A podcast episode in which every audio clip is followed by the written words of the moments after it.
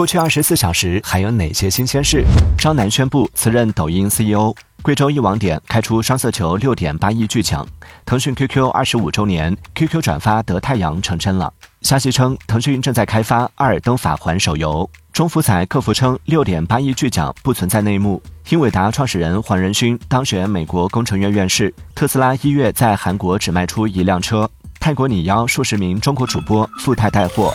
现在登录喜马拉雅、苹果播客、小宇宙，搜索订阅《往事头条》或《往事头条》畅听版，听资讯更畅快，尽在《往事头条》。